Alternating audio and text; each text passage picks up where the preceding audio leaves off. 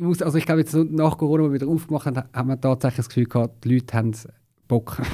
die haben Lust, zum in den Ausgang zu gehen und zum wieder mal trinken. Und das hat sich dort auch so ein auf den Pro-Kopf-Konsum, ähm, glaube ich, schon ein bisschen ausgewirkt. Gehabt. Dialogplatz. Der Platz für den Dialog. Das ist der Podcast vom Landbund.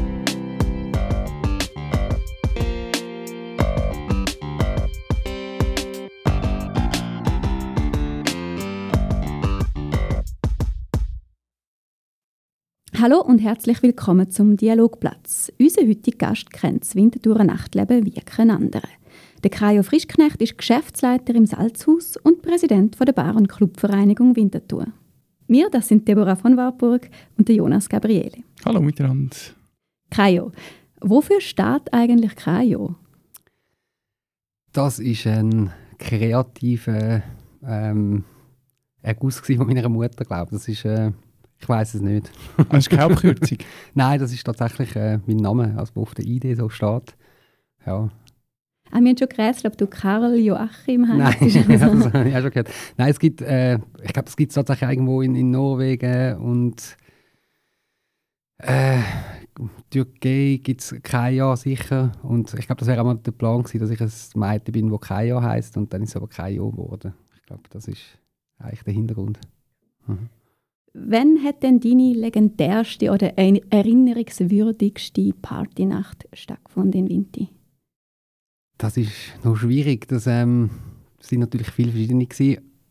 und als Arbeitnehmer im Salzhaus fängt ja dann eigentlich der Ausgang erst an, wenn die anderen wieder heimgehen, weil man dann irgendwann Feierabend hat. Darum ist das oft dann vielleicht fast am Morgen nach dem Arbeiten gewesen, wo wir es dann noch lustig hatten, so team intern. Ähm, was aber sicher in Erinnerung geblieben ist, wo wir ein Jubiläum gefeiert haben im Salzhaus. Das ist, glaube ich, das 20-Jährige nehme ich an.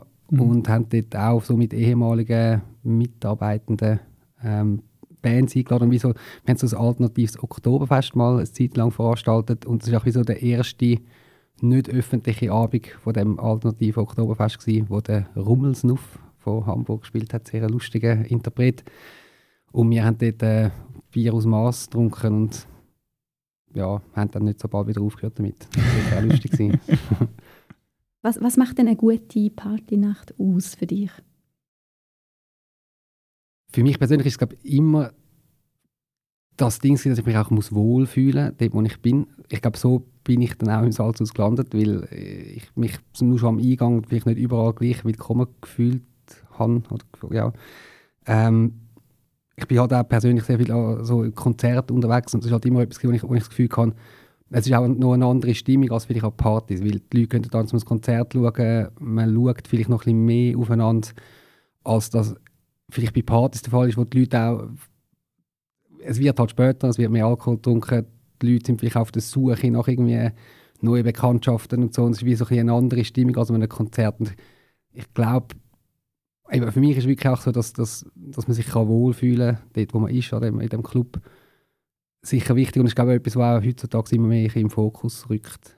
So mit dem Thema Awareness zum Beispiel. Mhm.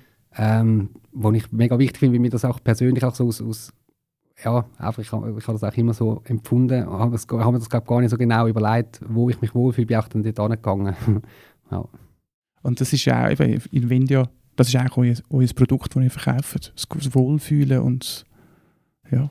Atmosphäre. Absolut. Atmosphäre, genau. Ja, ich glaube, das ist etwas, was man jetzt gemerkt hat, halt mit dem, also wo, wo einem vielleicht auch nicht so bewusst war, bis jetzt die Corona-Pandemie gekommen ist, mhm. wo dann das weggefallen ist. Wo man dann wirklich merkt, eben so die sozialen Kontakte, ähm, wo, man halt, wo man halt hat, wo man seine Kollegen kann treffen kann, ähm, ja, wo zum Beispiel auch die Polizei auf uns zugekommen ist und gesagt hat, wir sind dann froh, wenn ihr wieder offen habt, weil ah, ja. die Leute halt einfach auf der Straße sind und, und dort das Bedürfnis trotzdem haben, das auszuleben und bei uns halt einfach ein Raum geboten wird, wo man das kann, wo man auch laut sein darf, wo man auch mal eins über die Durst trinken ohne dass man irgendjemand stört. Und ich glaube, das ist sicher etwas, wo, wo wir können bieten können, wo, wo einfach mega wichtig ist und sehr viele Leute ähm, in Anspruch nehmen ja. ja.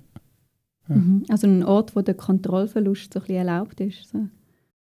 Ja, Kontrollverlust ist halt immer die Frage. Ich glaube, ist ein bisschen individuell und ich glaube, so der, komplette Kontrollverlust vielleicht nicht, wie das wird dann, ja, dann schon schnell wieder ein bisschen problematisch Ja. auch für die anderen Gäste. Ich glaube, eben, Kontrollverlust immer ein Stück weit sicher schon, solange man nicht die anderen Leute ähm, dann irgendwie belästigt oder sich so nicht mehr unter Kontrolle hat, wie dann eckt man dann auch bei uns dann irgendwann natürlich vielleicht an einer Security an, wenn man dann sich gar nicht mehr beherrschen kann.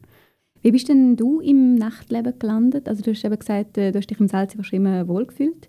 Aber wie bist, du- wie ist dazu gekommen, dass du beruflich also mit, mit, dem, mit dem Abend zu tun hast? Ja, ähm, es ist tatsächlich so, dass ich einfach in, in Ausgang bin. Also, pff, eigentlich hat es wahrscheinlich schon früher angefangen, weil ich schon als Teenager irgendwie angefangen Partys zu organisieren, wie das irgendwie ältere, also ältere Generation vor mir gemacht hat und dann meine Eltern, wie die, ich bin von Soizach und die haben dort irgendwie ein Clubhäuschen, hat nun, dann nur Soizacher dürfen mieten und sie sind halt von Hettlingen gewesen.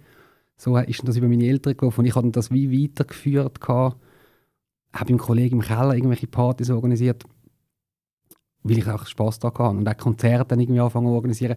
Aber alles halt so einfach als Hobby und wie man, wie man irgendwie kann. Und das dann nicht weiterverfolgt. Und beruflich im, in diesem Business gelandet bin ich eigentlich während dem Studium, ähm, wo ich im Salzhaus an der Bar angefangen habe zu arbeiten. Also zuerst eigentlich Fläschchen sortiert. ähm, und dann ist, bin ich so in der Jugendarbeit gewesen, und dann hat es geheißen, es wäre ein Job im Büro frei und dann wolltest du das nicht machen und ich habe dann gesagt, ja, wieso auch nicht, mir gefällt es ja da sehr gut. Ähm, und so bin ich dann, ja, bin ich zu dem gekommen. Halt immer, immer tiefer reingerutscht. Mhm. Und warum bist du dann geblieben?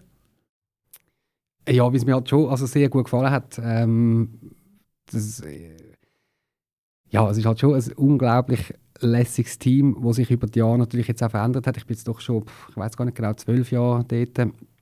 Ähm, eben nicht nur, also im Büro bin ich, glaube seit acht Jahren oder so. Ja. Vorher halt irgendwie vier Jahre an der, an der Bar gewesen.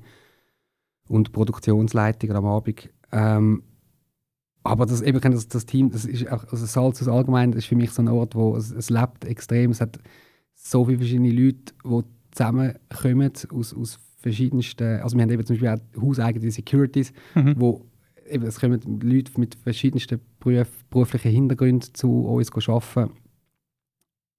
Trotzdem ist man halt dann irgendwie so eine Bubble, halt doch, weil man hat so gewisse Werte, ähm, wo man glaube als Haus einfach wie immer geschafft hat, zum weiterzugeben. Also man, etwas ist zum Beispiel, dass man jetzt nicht per se wegen Geld bei uns schafft, weil eigentlich jeder, der bei uns irgendeinen Job macht, könnte an einem anderen Ort mehr verdienen. Und ich glaube, das ist nur schon etwas, die Leute wollen es dort arbeiten und haben auch Freude daran und das macht mega viel aus.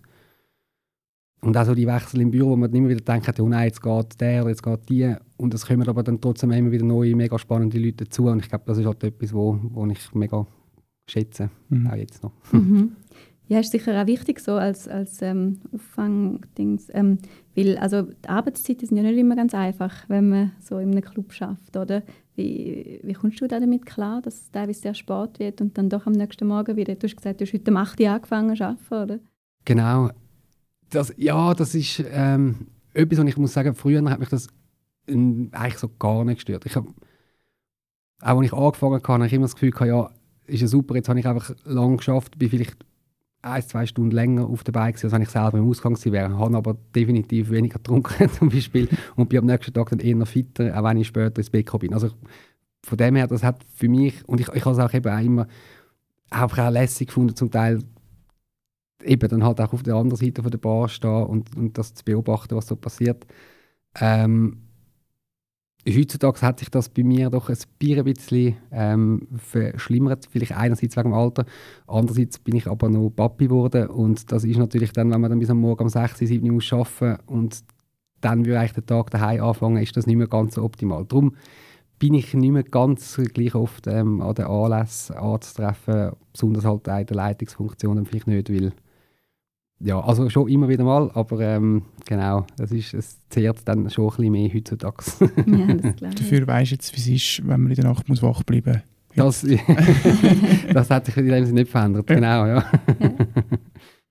Und äh, also die Gefahr gibt es ja, wenn man im, im Nachtleben schafft oder in Clubs oder in Bars, ähm, dass man irgendwie auch eins mittrinkt oder, oder so. Äh, wie schützt, schützen die euch davor, dass man nicht irgendwie alkohol- oder drogenabhängig wird, wenn man Nacht für Nacht quasi gezwungenermaßen im Ausgang ist? Das ist sicher immer wieder ein Thema. Ich muss sagen, glücklicherweise ist das mit, mit dem Drogenthema im Salzhaus nie so äh, irgendwie nie so en vogue gewesen, wie man es so schön sagt. Mhm. Ähm, und dann halt das mit dem Trinken ist logisch, das ist, das ist ein Thema. Ähm, wo ich aber auch finde, dass während dem Arbeiten ist halt bei uns eigentlich trinkt man nicht und das in den meisten Bereichen, also wo ich, ich habe lange an der Bar geschafft und das war eigentlich wirklich gewesen, mit, mit Trinken nicht, weil wir, wollen, wir müssen Kopf rechnen, wir müssen schnell sein, wir müssen, wir müssen Führerschein arbeiten. Ähm, und dann hat es sich schon so, ja gut, jetzt ist irgendwie morgen um halb vier, wir haben noch eine Stunde offen, kommen trinken wir Shot zusammen. Aber eigentlich ist das wirklich nicht so ein, nicht so ein Ding, dass man, sich, dass man auch die Möglichkeit hat, sich den ganzen Abend abzuschiessen und gleichzeitig, weil man hat wirklich auch zu viel zu tun. Weil es ist wirklich, man muss sagen, wenn so eine ausverkaufte Party stattfindet, dann ist man einfach am, am Rauslassen, am Führerschein arbeiten und hat eigentlich gar keine Zeit. Also dann ist man eigentlich mehr froh, wenn man einen Schluck Wasser zwischendrin kann nehmen kann. Das ist so ein das. Wie ist es? Ich habe das schon mal gehört von einer Kollegin, die ähm, auch in einer Bar geschafft hat, die gesagt hat, sie hätte so Fake-Shots gehabt. Also, Hm, ja. also quasi wie eine Flasche, wo sie Shots rausgelassen haben, wo es dann für sie irgendwie einen Tee drin hat oder so. Und dann einfach, damit man aus sozialen äh, Gründen, dann, wenn jemand einem einen Shot spendiert äh, von, einer, von einer Gruppe, wo, wo jetzt gerade Getränke kauft, dass man dann auch mit, mittrinkt oder Ja, nicht genau. Nein sagen. Gibt Ja, es das, das- bei euch? Auf die Idee bin ich jetzt selber noch nie gekommen, aber entweder sagst du einfach nein oder ich nehme halt, ich mache mir einen Shot, irgendwie einen Eistee, weiß nicht was. Ja, okay, aber, so. ja. Ja, ja. Wegen ehrlicher, transparent. Und redet ihr darüber im Team oder, oder gibt es so ein bisschen regelmäßig, dass ihr sagt, hey, so könnt ihr euch schützen oder das sind unsere Regeln oder funktioniert das von allein? Mm, Also mit so mega proaktiv so ähm, Prävention in dem Sinn haben wir nie gemacht. gehabt. Man tut es natürlich aber thematisieren, wenn es bei jemandem jetzt auffällt, dass das vielleicht eben irgendwelche zu viel ist oder so, dass man dann halt ähm, mit dieser Person redet und das, das einfach anspricht. Und das hat es sicher auch schon gegeben. Ja. Genau, dann kommen wir so ein bisschen zum, zum Wintertourer Mhm. Clubszene. Ähm, genau, wie hat sich so das Nachtleben, Clubszene und eben auch Bars ähm, und, und so, wie hat sich das in den letzten 30 Jahren, grosso modo, was, was sind so ein bisschen grosse Veränderungen gewesen? Ähm, also ich muss natürlich vorweg, du hast mich ja angekündigt, als ähm, niemand kommt so gut aus wie ich, das äh, würde ich sehr stark bezweifeln und bestreiten. Ähm, habe natürlich, ja, tut auch die Rolle im BZW und wie man halt auch mit, äh, mit sich austauscht, ähm, sicher ein bisschen etwas mitbekommen. 30 Jahre ist natürlich auch schon eine sehr lange Zeit, weil äh, da bin ich selber noch nicht so im Ah, Ausgang. die letzten 20, 10 Jahre. Ähm, aber also sicher, also was er sicher immer war, ist dort äh, das ähm, ehemalige Planet Max, wo jetzt ähm, eigentlich Gastro ZH drin ist, wo so ähm, Zimmer 31 Mhm. war, in äh, Coyote Ugly. Äh, die Sachen, ich glaube, das ist halt immer so ein, ein Ballungszentrum gewesen, dann das Bolero, das dann irgendwann aufgegangen ist und Salzhaus natürlich, Das Bermuda-Dreieck. genau, das sogenannte Wo man, wo man sich Genau. verliert in der Nacht. Genau. Jetzt ist ja Hoffentlich wieder heim sind. Genau, das Ja. Kornhaus, das dazugekommen ist. Ähm, das ist sicher etwas. Früher, ich glaube, noch, noch vorher hat sich glaub, der Rest, jetzt abgesehen von dem ehemaligen Pelemex, ich glaube schon eher so in der, in der Altstadt noch gewesen. Und halt logischerweise mit dem Albani, wo ja eigentlich der erste Club war in Winti. Ähm, Darum, also ja, eben die einen Sachen haben sich eigentlich nicht verändert oder einfach weiterentwickelt, wie zum Beispiel das Albani. Ähm, und andere Sachen haben sich, also hat es halt mehrere Besitzerwechsel gegeben über die Jahre etc. Salzus ist halt auch jetzt auch immer die Salzus GmbH eigentlich seit 25 Jahren in der gleichen Hand. Also die hat sich auch nicht, also hat sich sicher auch mega viel verändert, aber jetzt nicht per se. Ähm, ja, ich, ich glaube, es hat sich einfach das Ganze wahrscheinlich so, der, vielleicht so ein bisschen, uh, gut, ich wollte jetzt da niemandem zu vielleicht die Attitüde, auch die Art und Weise, wie man, wie man zusammenarbeitet mit der Stadtverwaltung zum Beispiel oder auch, auch unter den Clubs mit, mit anderen Vereinen. Ähm, ich glaube, das hat sich wahrscheinlich sicher verändert. Und ich glaube, da ist halt Winterthur auch ein sehr ein spezieller Ort, wie das ähm, lustige Konstellationen und Zusammenarbeiten gibt, was es so in der Schweiz teilweise vielleicht auch noch, noch nicht gegeben hat, nicht gegeben hat oder auch vielleicht jetzt noch nicht gibt. Also unter Clubs meinst du so? Dass man Ja, also zum Beispiel speziell ist ja zum Beispiel, dass, dass der Verein On Tour Genau. ist ähm, das Kraftfeld, Albani, Gaswerk und Salzhaus. Und es ist darum gegangen, also 1996 hat es Albani schon gegeben, schon länger. Ähm, Und dann ist im gleichen Jahr das Gaswerk Kraftfeld und Salzus aufgegangen. Und dann hat es geheißen, ja, die kommen, das Albani kommt Subventionen über, wir wollen das auch. Und die Stadt hat gesagt, ja, das, dann, das könnt ihr schon haben, dann machen aber zusammen einen Verein, weil wir nicht vier Gesuche bearbeiten, sondern dann könnt ihr zusammen das Mhm. beantragen. Und so hat man das gemacht. Und darum ist man eigentlich als Konkurrenten, die eigentlich das Gleiche machen, nämlich Live-Musikkultur anbieten, ähm, hat man sich zu einem Verein müssen, müssen zusammenschliessen. Ähm, das im Nachhinein auch sehr gerne natürlich. Und aus dem ist natürlich eine mega gute Zusammenarbeit entstanden, wo eigentlich sonst in einer anderen Stadt bist halt Konkurrent und schaust, wie du kannst, äh, die Leute abwerben und wir schauen dann darauf, dass wir vielleicht nicht am gleichen Abend das Gleiche veranstalten, Mhm. sodass alle genug Leute haben. So Mhm. viel zum Beispiel. Also nicht zwei 90er-Partys am Abend. sind. Genau. Ja. Also ist denn das effektiv so, dass ihr die Planung so ein bisschen absprechen miteinander? Mi- Ja, also Okay. wir probieren, wir haben so einen Kalender, wo wir, wo wir dann reinschreiben, wer was macht und dann schaut man halt, dass man nicht am gleichen Abend, eben, dass man jetzt auch einmal 90er Party am gleichen Abend und das, das bewährt sich natürlich auch in einer Stadt, wo, wo jetzt nicht endlos ähm, Kundschaft hast, so dass, dass man sich nicht gegenseitig die Leute wegnimmt. Ja. Eben, und darüber hinaus haben sich Sachen ergeben, dass man zusammen eine Bar betreibt oder Musikfestwoche oder beim FCW, ähm, dass man halt ganz allgemein im Austausch steht mit zu verschiedensten Themen Mhm. und das auch völlig Sinn macht. Also das ist, eben, man, man kann mega viel voneinander lernen und profitieren, wenn man sich halt austauscht. Und ich glaube, das ist wirklich etwas, wo in, der- wo in Winti halt mega gut funktioniert. Ja, wahrscheinlich auch fürs Publikum, oder? Weil ich meine, dann hast du immer quasi etwas los, anstatt immer, wenn du jetzt sagst, ja, immer am Samstagabend machen alle ihre grosse Party und buhlen umeinander. Absolut. So kannst du es irgendwie verteilen, oder? Auch für, für die Leute. Mhm. Merkt ihr denn wenn ein Unterschied ähm, bei eurem Publikum oder irgendwie äh, im, im, ja, vielleicht auch von den Zahlen, wie viele Leute kommen, wenn sich zum Beispiel etwas verändert, wenn jetzt eben das Goya Dagli zugemacht hat oder wo das Kronos aufgemacht hat oder wo das Gotthard zugemacht hat?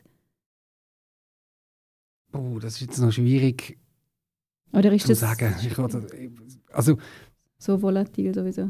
Ja, also, also es ist wirklich, es kommt halt, es ist extrem abhängig, welchen Monat ist es, ähm, was läuft gerade sonst noch überall, was, vielleicht was auch läuft in Zürich, weil das ist ja dann auch noch Konkurrenz zu Hintertour.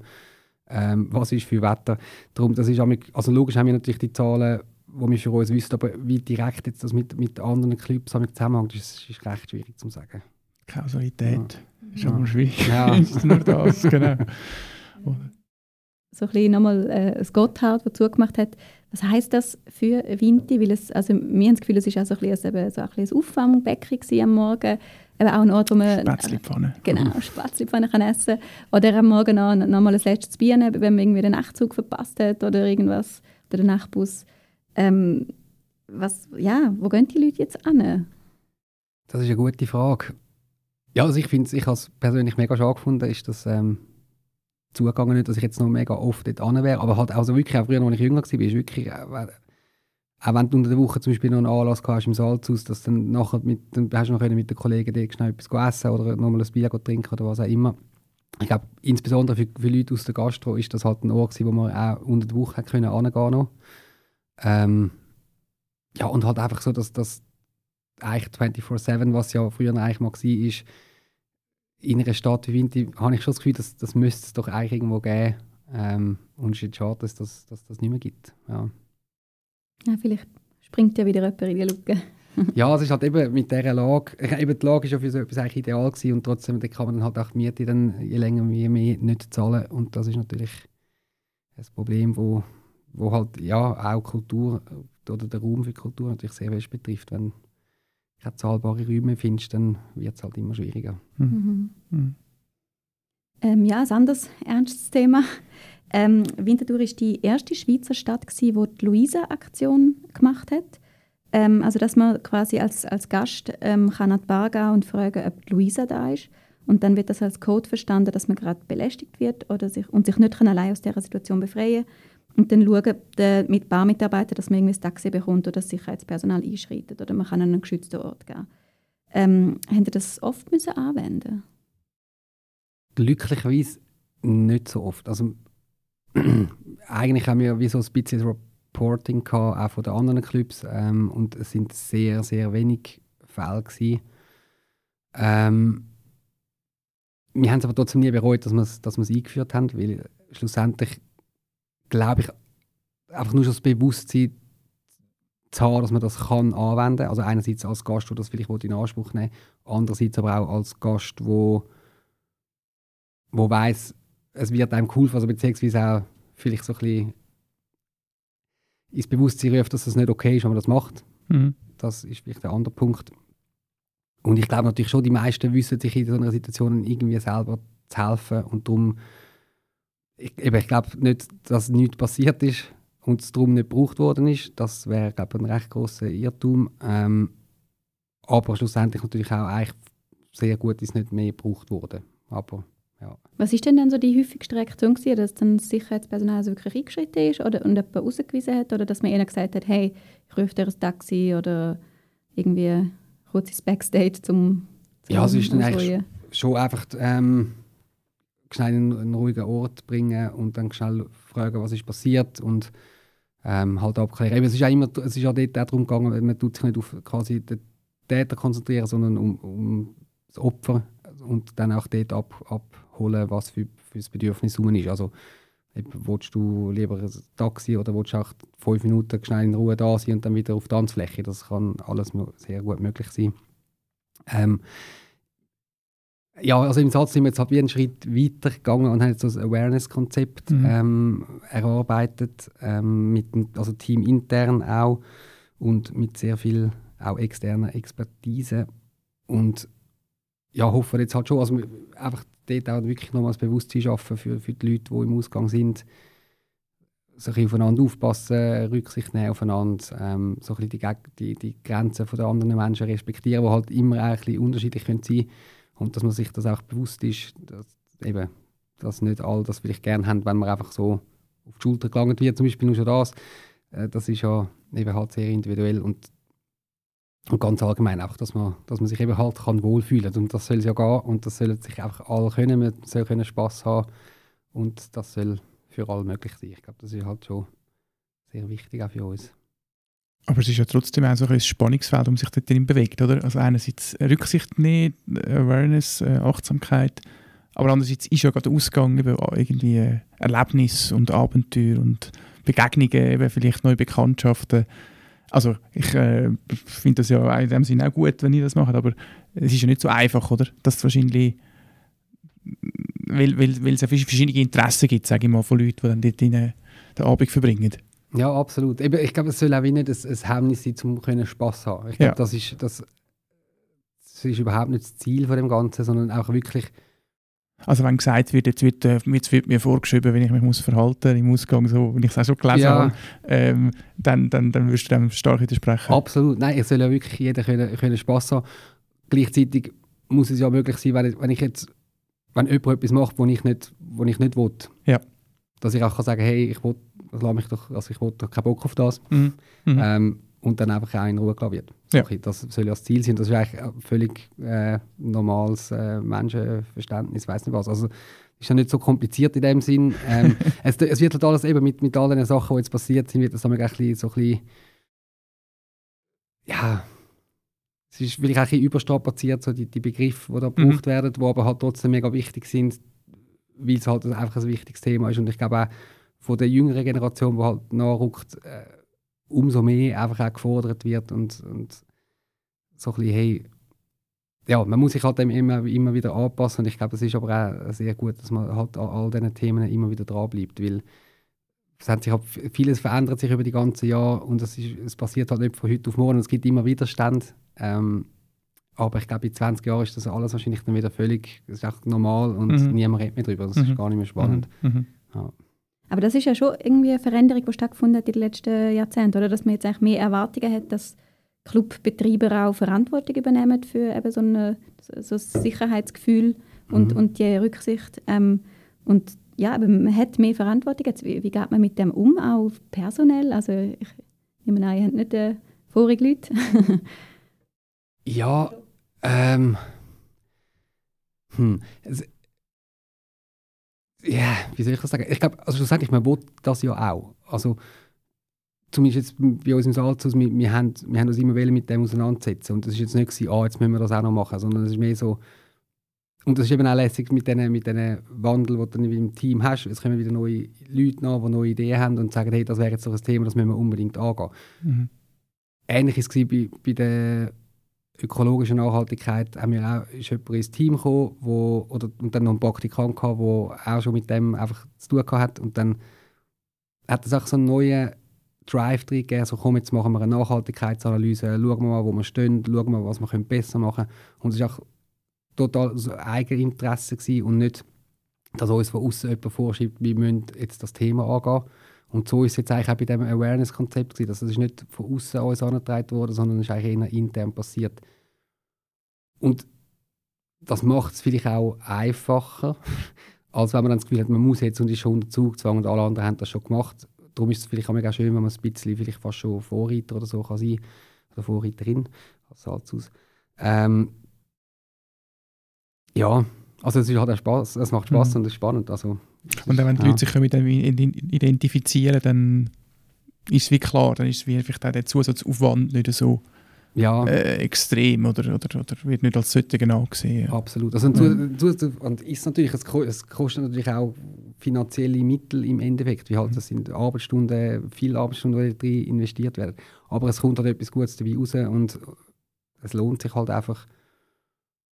Ja, mhm. und ich glaube schlussendlich willst du auch das Bestmögliche äh, einfach machen. Und eben, das ist ja dann bei uns halt auch so, wir sind wie zwar eine ganz normale GmbH im Salzhaus, aber nicht gewinnorientiert. Also es, es ist dort, hat noch nie irgendjemand im Franken dort rausgetragen. Also hat die ganzen Gesellschafterinnen nicht. Die, die machen das eigentlich als, also ehrenamtlich. Ähm, und darum ist der finanzielle Druck in dem Sinn dann nicht so hoch, dass du das alles sich dann irgendwie muss wieder äh, auswirken auf den Gewinn, schreibst, sondern mhm. schlussendlich kannst du sagen, hey, wir, uns ist das Projekt jetzt so und so viel wert und wir machen jetzt das einfach. Mhm. Ja. Ja, reden wir noch ein bisschen über, über eure Gäste. ähm, was nimmst du da so ein bisschen wahr? Ähm, trinken sie mehr Alkohol als früher oder weniger? Oder glüht es vielleicht mehr vor oder weniger? Ist das, also wir haben das Gefühl, der Trend ist eher vielleicht, dass man ein bisschen weniger trinkt als früher, oder ist das ein Druckschluss? Also, sagen wir, früher, das bezieht sich jetzt auf ähm, Corona oder vor oder? zehn Jahren. Uff das wir sind offen für beide Analysen. also, muss, also ich glaube, jetzt nach Corona, wo wir wieder aufgemacht haben, haben wir tatsächlich das Gefühl gehabt, die Leute haben Bock. die haben Lust, in den Ausgang zu gehen und zum wieder mal trinken. Und das hat sich dort auch so auf den Pro-Kopf-Konsum, ähm, glaube ich, schon ein bisschen ausgewirkt gehabt. Hat sich jetzt aber glaube ich, auch wieder ein bisschen normalisiert. Im Verhältnis zu vor zehn Jahren. Puh, das ist eine gute Frage. Das kann ich es einfach nicht sagen. Also ich, ich glaube, es, ist mehr, es ist glaube mehr ein Altersding. Ich glaube, wenn man halt selber 16 ist, ihr kennt es vielleicht auch, da hat man vielleicht noch irgendwie ein Tempack in Ausgang genommen, weil man gar nicht so viel Geld gehabt hat, um sich im Ausgang die Drinks können leisten und so. Und wenn du dann halt mal irgendwie deine Lehre abgeschlossen hast und einen Lohn hast, dann, dann gehst du in den Club und kaufst dir einen Drink oder ein Bier dort. Ich glaube, das, äh, und das merkt man natürlich schon. Also wir haben ja die U16-Party und dass dort äh, der Pro-Kopf-Konsum an der Bar jetzt nicht ganz gleich hoch ist wie bei einer U30-Party, ist, äh, das ist natürlich gegeben. Ja. Mhm. Und du hast jetzt gerade Corona angesprochen. Ähm, ja, also es war eine unglaubliche Zeit für euch. Also mit grosser Ungewissheit jetzt, wo man die Massnahmen seit einem Jahr eigentlich nicht mehr hat. Mhm. Ähm, hat man sie schon fast wieder ein vergessen einmal. Es ist gerade so schnell wieder. Ähm, aber wie war das für euch? Also ja, kannst du das ein bisschen beschreiben? Ja, also eigentlich, ich, ich bin ja eigentlich nicht der, der jetzt die ganze Zeit irgendwie auf das, was zurückkommt, hat ja. trotzdem ja. selber schon zweimal ja. erwähnt. Ja, ähm, ja es ist, es ist eine sehr spezielle Zeit gewesen. Irgendwie auch spannend, weil man hat doch ganz viele neue Sachen müssen lernen und, und mein Job hat sich dort auch ein bisschen verändert, weil man ist dann irgendwie an Pressekonferenz schauen und dann probiert irgendwie die, die von der Medienmitteilung dann mal zum zu der neuen Verordnung gekommen, was jetzt denn überhaupt gilt und ab wann das gilt. Und jetzt haben sie doch etwas gesagt und das steht ja da gar nicht so. Und man hat sich dann wie, wie selber das Wissen müssen zusammensuchen ähm, zum Wissen, was dann am Mittwoch entschieden worden ist, was am Freitag gilt. Und das ist mhm. halt schon mhm. amig, ja, das ist äh, stressig gewesen, teilweise. Ähm, über das Große und Ganze können wir uns aber nicht beklagen. Jetzt das halt. also wir haben ähm, Unterstützung bekommen. Also wir haben eine Kurzarbeit bekommen, wir haben eine Ausfallsentschädigung vom Kanton bekommen und sind so eigentlich recht mit einem, mit einem blauen Auge davor gekommen. Und was auch schön war, ist, dass wir unsere Teilzeitangestellten quasi haben können. Und das ist schon, was ich muss, muss man sagen, da haben sich wirklich Politiker eingesetzt für das, wo, wo wir, also wir haben schon zum Beispiel auf dem Schirm, wer das war und wer halt nicht, dass wir unsere Teilzeitangestellten halt haben können, oder auch Stundenlöhnerinnen ähm, haben können weiter anstellen Mhm. und das halt schon etwas Schönes ist, wie einerseits halt die Wertschätzung gegenüber auch, das ist halt ein Job, den sie machen, jedes Wochenende, auch wenn es halt nur im Stundenlohn ist. Ähm, und wo man dann, auch wenn man dann nach zwei Jahren wieder aufmacht, weiß man hat irgendwie noch das Team da und muss nicht irgendwie alles von null irgendwie aufbauen. Das ist sehr viel Mhm. wert gewesen. Mhm. Ähm, du hast vorhin noch schnell über die ähm, U16-Partys geredet. Die, Mhm. jetzt, die haben ja noch nicht so lange, oder? Doch, die Oder? haben ja schon, uff, ich weiß es gar nicht, 10, 15 Jahre, glaube ich schon. Okay. ähm, hat, der Name hat sich aber mehrfach geändert, ähm, weil wir, das, wir machen das halt in Zusammenarbeit mit ähm, jungen Leuten, die selber halt äh, zwischen 16 und 18 sind und die Party eigentlich, also so wie Co-Veranstalterinnen die Party veranstalten bei uns. Halt damit Ah. wir wie so auch den Draht haben zu, zu den jungen Leuten, weil mm, ich habe den nicht mehr gleich natürlich und sie sind dann irgendwo an einem Gimmi oder sind an einer, irgendwie im KV und kennen halt die jungen Leute, die dann an so eine Party kommen und dort können Werbung machen gezielt und halt auch Inhalt können in die Party hineintragen, wo, wo die Generation interessiert und das ist halt und darum ist halt, wenn wir ein neues Team haben, haben wir den Namen auch offen lassen, dass sie den, den Namen können ändern von der Party und darum heisst Also darum jetzt das ein. Mhm. Genau, darum heisst es das neuerdings Notausgang und nicht mehr «Was ist Winti?» und vorher ist es glaube ich «Live it up» mal. Ja, genau. Genau. Ja, ich habe mich noch gefragt, ähm, so Stichwort Alterslimite, da hat ja, glaube jede Generation hat so ihre Tricks, wie man kann, äh, das Alter ein bisschen aufkorrigieren Mhm. ähm, irgendwie mit äh, Stempel übertragen oder ID von der Kollegin oder gibt es da irgendwie neue Sachen? Haben sich die Kinder neue Sachen äh, einfallen lassen?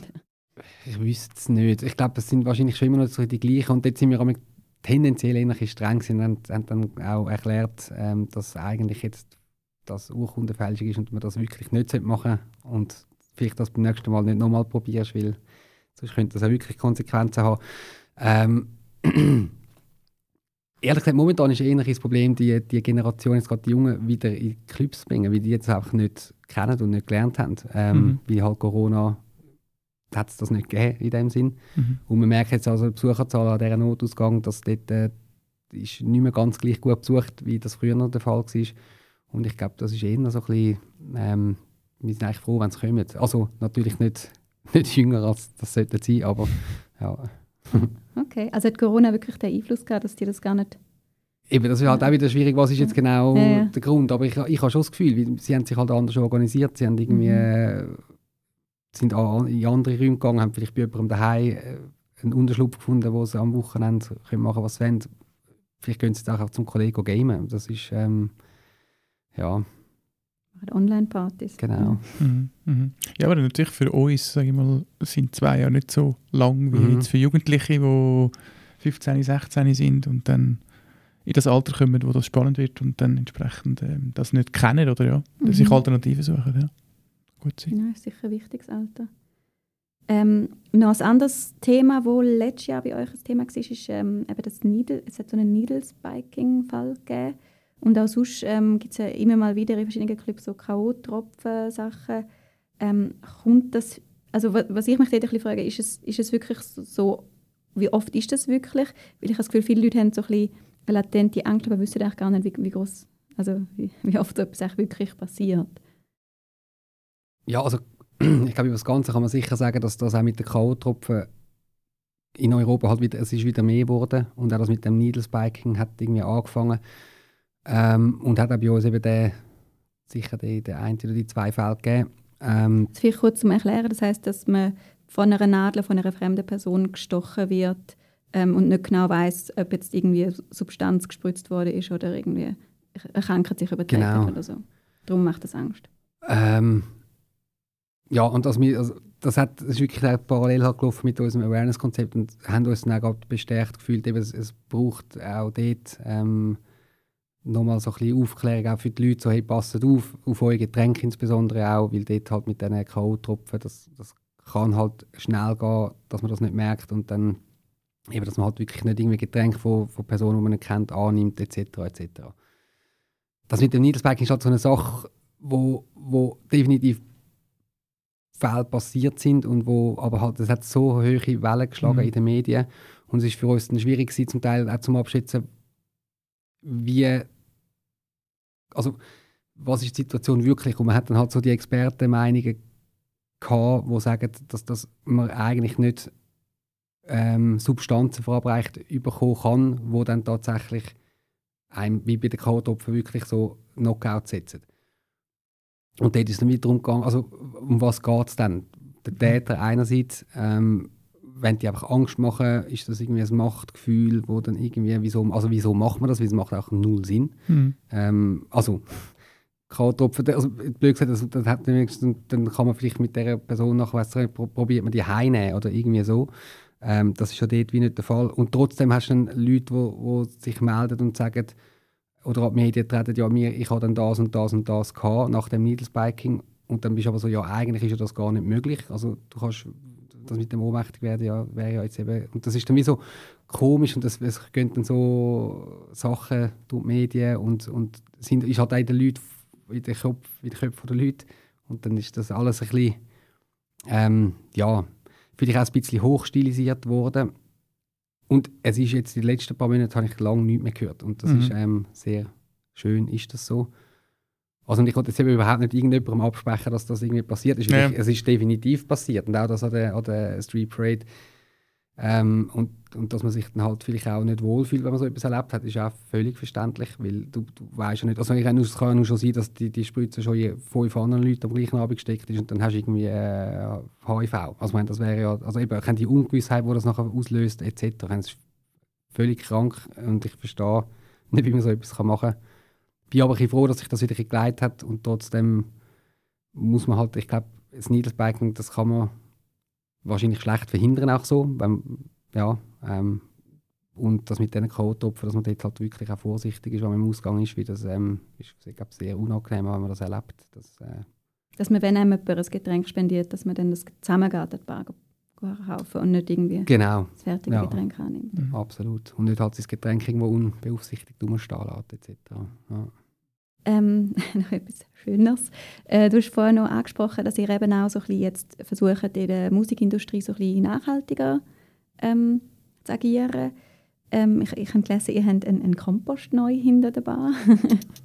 Und Ja. so in der, im Backstage kein PET-Fläschchen mehr, sondern eben auch irgendwie ähm, Wasser direkt im Glas. Was kann man denn da als Club überhaupt machen? Wie groß ist da euer Hebel? Oder was ist der grösste? Genau, das ist eigentlich, das ist halt spannend. Also das ist wirklich für uns selber sehr spannend gewesen. Und das sind jetzt wirklich nur die mega, mega kleinen Sachen, die du jetzt gerade aufgezählt hast. Ähm, für uns hat das mega gebracht, die, die Nachhaltigkeitsanalyse zu machen, mal wirklich auf dem Papier zu sehen, was sind denn die grossen Hebel. Und das sind schlussendlich ist das ähm, Energie in Form von, von Heizen Mhm. etc. Ähm, Transport, wie reisen die Gäste an, wie, reisen, wie reist das Personal an und halt dann auch im Endeffekt Bands ähm, und, und DJs. Ähm, plus halt der Gastrobereich, wo eben im Salzhaus ja lustig, wir verkaufen ja eigentlich kein Essen außer an der Summerbar. Und bei uns ist eigentlich einer der grössten Hebel gewesen, das Fleisch an der Summerbar. Weil das auch so viel, auch die Würste, die wir verkauft haben, das, das hat so viel CO2-Ausstoß verursacht, wo wir so viel Kompost können sammeln etc., wie wir wollen, das hat, das hat nicht annähernd so einen grossen Einfluss. Und durch das glaube ich natürlich schon, man kann, man kann, also man kann sicher viel machen, man kann auch relativ schnell einfach Sachen umsetzen. Das ist auch mega lässig und ich glaube, das ist auch das, was vielleicht auch für die Leute und für die Gäste, die kommen, eher einen, einen Einfluss hat oder auch so ein, ein, Multiplikator kann sein, als wenn man jetzt eine neue Lüftung einbaut, die effizienter ist. Das merkt, merken die Leute vielleicht nicht so gleich fest, aber wenn man zum Beispiel dann äh, Mehrwegbecher hat, dann sehen das halt. Mhm. Und ich glaube, dort ähm, gibt es ganz viele verschiedene Möglichkeiten, aber schlussendlich glaube ich schon, wenn man halt im, im Gastrobereich ein bisschen schaut, was bietet man an. Vegetarisch ist dort natürlich halt einfach dann tatsächlich äh, viel nachhaltiger. Und halt mit den Bands anreisen, da haben wir uns dann selber müssen ein bisschen an der Nase nehmen und sagen, wir fliegen jetzt zum Beispiel einfach keine Bands mehr ein für, für ein Konzert in der Schweiz. Mhm. Und wir schauen halt, dass wirklich, logisch keine Band aus, wir werden jetzt aber nicht, nicht mehr dass wir keine Bands mehr aus Amerika können buchen können. Ich meine, das wäre ja irgendwie dann ein bisschen komisch, aber die sind ja dann meistens auf Tour in Europa und dann macht das irgendwie Sinn in einem Routing, aber dass man halt wirklich nicht mehr so Fly-in-Shows macht. Und dass man beim Catering für Bands sagt, wir kochen vegetarisch, saisonal, regional. Wenn ihr aber etwas anderes wollt, dann lasst es uns wissen, wir euch auch gerne Fleisch zubereiten. Aber so kann man halt sehr viel mit, mit eigentlich einfachen Massnahmen sehr viel umsetzen. Mhm. Genau. Äh, noch eine Frage, ähm, die noch in eine andere Richtung geht.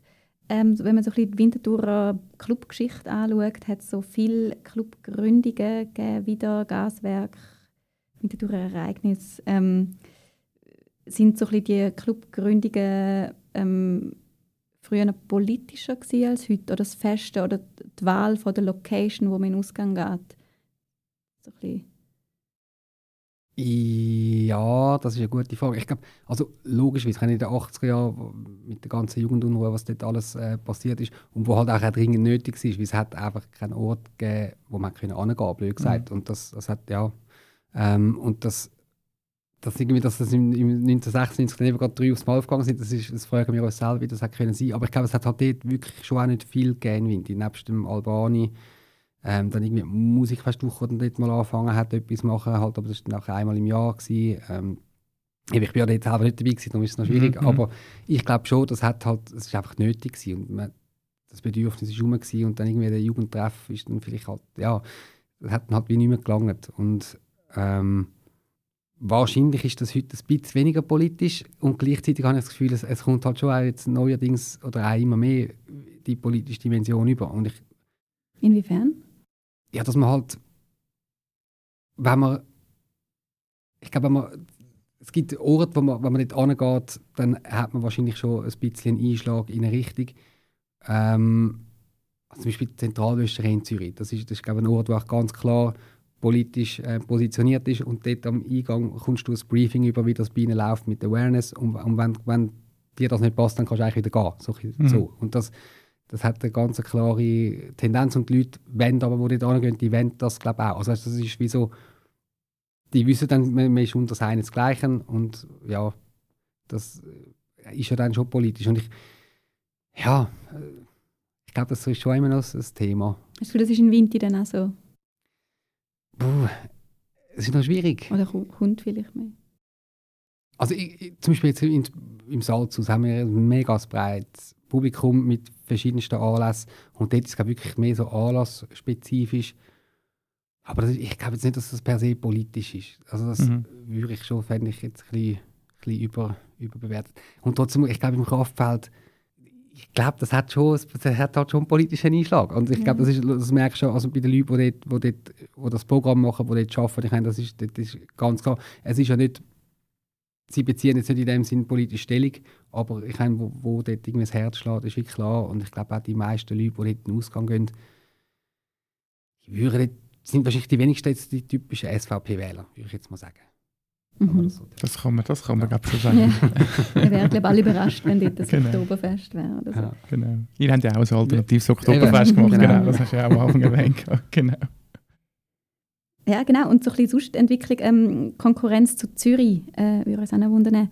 Ähm, kann sich Vinti behaupten? Ich glaube schon. Ähm, es ist halt es, sicher anders auf, auf gewisse Ebene. Aber es ist lustig, wir haben gerade jetzt diese Woche einem Zug von dieser Nachhaltigkeitsanalyse wieder aufholen und, und schauen, wo stehen wir jetzt, ähm, was könnte man in Zukunft noch besser machen. Haben wir so ein bisschen erhoben, von wo unsere Leute kommen und unsere Gäste. Und man unterschätzt dann zum Teil tatsächlich, wie viele Leute auf Winterthur, also von Zürich auf Winterthur kommen. Mhm. Ähm, weil das sind doch noch eben mehr, als wir selber erwartet hätten. Und wir haben ja schon gewusst, dass die kommen.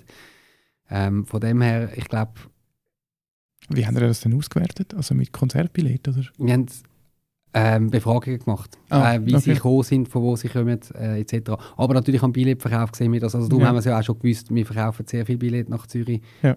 insbesondere halt für Konzerte. Ja. Ähm, genau. Und ich, also ich glaube, im Winter ist halt einfach, das ist ein Charme. Ich glaube, das ist, eben, wenn man ins Kraftfeld geht, das ist etwas, wo, wenn du als Zürcher und vielleicht nicht so gewöhnt bist, dann laufst du dir und denkst, wo bin ich da gelandet? Das ist ja einfach das ist eben so ein eigener Kosmos und etwas mega Schönes. Und das, ich glaube, das ist auch etwas, wo eben, wo, wo man dann vielleicht in Zürich so vermisst. Und gleichzeitig ist es natürlich, wenn man an einer Langstrasse will, Party machen dann kann man das in Winter vielleicht nicht gleich und nicht gleich lang und nicht bis am Morgen um 12 Uhr. Das wird dann eben schon ein bisschen schwieriger. Also aussen eben, Kornhaus ist natürlich dort ist ein bisschen in eine Lücke gesprungen. Ähm, ja, ja, aber ich glaube, es hat halt auch ein Musikfest durch. Ich meine, das ist ja äh, unglaublich lässig und ich glaube, das kommt so viel auch von Zürich da an oder von der ganzen Schweiz, wo einfach die Atmosphäre dann halt in dieser bisschen kleineren Stadt lässig findet. Und halt auch die näheren Wege. Und du kannst, du kannst ähm, zu Fuß äh, kannst du alles erreichen, wo du halt äh, in anderen Städten weitere Wege musst auf dich nehmen Mhm. ja. Ja, vielleicht zum Abschluss, du hast noch gesagt, ähm, eben, ihr habt euch ähm, ja, so ein bisschen ausgewertet, was ihr bisher gemacht habt äh, in puncto Nachhaltigkeit und was man noch machen kann. Gibt es so ein bisschen Zukunftspläne, was, was Salzus in den nächsten Jahren noch will reissen? Da, ja, da bin ich fast, fast ein bisschen zu früh jetzt gerade, ähm, um das zu beantworten. Wir sind wirklich jetzt gerade eigentlich am Anfangen wieder erheben. Ähm, also wir haben ja, also wir haben zum Beispiel gemacht, dass wir dann unsere Sommerbar einfach vegetarisch gemacht haben. Und das werden wir, glaube ich, nicht mehr zurück ändern wollen. Ähm, es gibt schon noch so im Bereich Energie, wir, wir hätten es ja zum Beispiel lässig gefunden, hätten wir können Solarzellen auf Salzhaus bauen. Das ist dann irgendwie seit der Stadt nicht so als gute Idee empfunden worden. Ich glaube, das ist aber noch nicht ganz abgeschlossen. Ähm, dann haben wir natürlich in dieser unteren Vogelsangstraße eine Gasheizung, wo wenn dann die Fernwärme mal irgendwo in die Nähe von uns käme, natürlich dann schön wäre, wenn wir dort auch angehängt würden werden. Und das ist aber halt, das sind alles dann wirklich grosse, teure Projekte, ähm, wo natürlich auch also von der Seite statt, weil es ist eine städtische Liegenschaft. Mhm. Ähm, aber ich glaube schon, das hat, das hat noch Potenzial. Und auch intern, ich glaube, es gibt noch vieles, vieles, was man kann machen kann. Und ich glaube, es ist ein Prozess, der nie ganz abgeschlossen wird sein.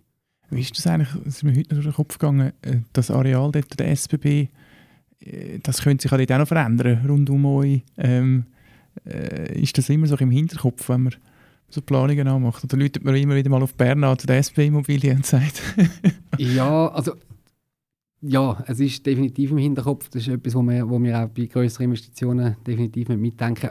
Aber also man muss sagen, wir sind äh, denkmalgeschützte städtische Liegenschaft, wo nicht SBB ist. Und Ja. das ähm, ist vielleicht in dem jetzt Bezug auf das Thema ein Vorteil jetzt im Gegensatz zum Bolero zum Beispiel, Ja. ähm, wo halt bei der SBB drin ist. Aber auch trotzdem, ich glaube, also das mit dem Kopfbahnhof-Thema, Umbau, äh, Hauptbahnhof, wird kommen, aber das ist ja doch nochmal eine Zeitspanne. Ja, es gibt es jetzt seit 25 Jahren und ich glaube, es geht so Grössenordnung 15 bis 25 Jahre, wo dann das aktuell wird. Von dem her können wir, haben wir das im Hinterkopf, aber jetzt auch nicht gerade äh, täglich. Ja, und sonst sind wir dann nachher irgendwie der Bahnhofsclub oder so, Ja. wo man direkt vom Zug kann. Genau. Ja, wir haben schon jetzt Witz darüber gemacht, dass wir dann der neue Starbucks dort äh, irgendwie am Bahnhof sind. Das wäre das- quasi die Europaallee von Winterthur. Genau. Ja, wir hoffen es eigentlich nicht. Wir, ich, will, und das ist halt etwas, was wir auch schon jetzt proaktiv eigentlich bei der Stadt angemeldet haben. Man muss sich auch bewusst sein, wenn das dort dann nicht mehr der Fall wäre, dass das Bermuda-Dreieck, wie es so schön eben heisst, dass das, äh, es braucht es halt eben trotzdem, weil sonst kommen nämlich andere Probleme in dieser Stadt wieder auf, weil irgendwo muss das stattfinden. Das haben wir jetzt alle wirklich gerade nochmal intensiv gelernt und ähm, wenn man Stadtplaner ist, das ähm, will anders machen und nicht mehr dort, dann muss es einfach Platz haben an einem anderen Ort. Und ich glaube, das Ja, und der muss ja irgendwie auch noch zentral sein, oder? absolut. Also, ja. Einfach aus, aus der Stadt raus wird, wird schwierig. Mhm. Das, ja. Mhm. Mhm. Super. Ja, danke dir vielmals fürs Gespräch und auch danke unseren Hörerinnen und Hörern, wo wir mit dieser äh, Ausgangsfolge aus der Winterpause zurück willkommen heißen. Und äh, ja, bis zum nächsten Mal in zwei Zum Wochen. nächsten Mal. Und äh, bis dann eine gute Zeit. Tschüss zusammen.